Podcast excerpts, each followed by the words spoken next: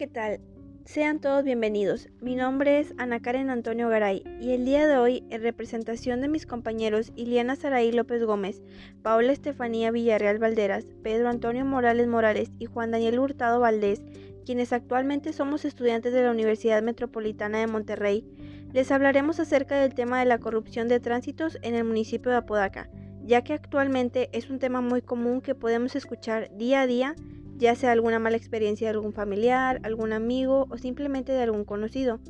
Pero también se mira en las distintas redes sociales cómo las personas comparten y comentan videos de este tipo de actos ilícitos en el que se muestra cómo los tránsitos solicitan a los ciudadanos la llamada mordida.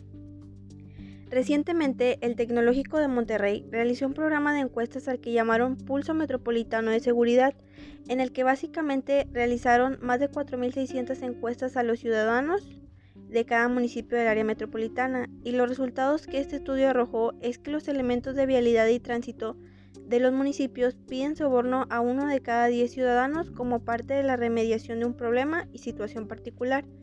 Claramente en cada municipio la situación es distinta, pero asombrosamente el municipio donde el mayor número de ciudadanos reporta que le ha sido solicitado un soborno es Apodaca, donde la proporción de habitantes afectados llega al 15.34%. También los ciudadanos señalan que Apodaca es el municipio donde más sobornos les han solicitado en los últimos seis meses. La situación es preocupante, ya que ante el desconocimiento de algunas disposiciones o multas por parte de los ciudadanos, los elementos del municipio aprovechan estos momentos para solicitar la mordida, si bien es cierto que el municipio de Apodaca se puede implementar algunas estrategias para evitar este tipo de actos, como algunos municipios lo han hecho, en donde han emprendido esfuerzos para que los agentes viales porten cámaras de video entre sus ropas para grabar la interacción con los ciudadanos, mecanismo que contribuiría a evidenciar posibles actos de corrupción, es un hecho que falta mucho por hacer para que estas medidas sean efectivas y logremos con ello cortar el hilo de la corrupción. Hay muchas propuestas de ideas de solución que nosotros podemos aportar, simplemente es saber cómo desarrollarlo y llevarlo a cabo a la práctica.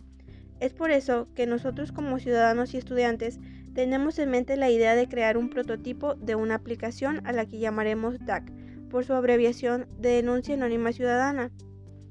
en la cual se podrían realizar reportes y llamadas de denuncia hacia los tránsitos en los que se podrían decir los inconvenientes que se presentaron, además de que se le daría seguimiento a través de un número de reporte que se generaría al momento de hacer la denuncia.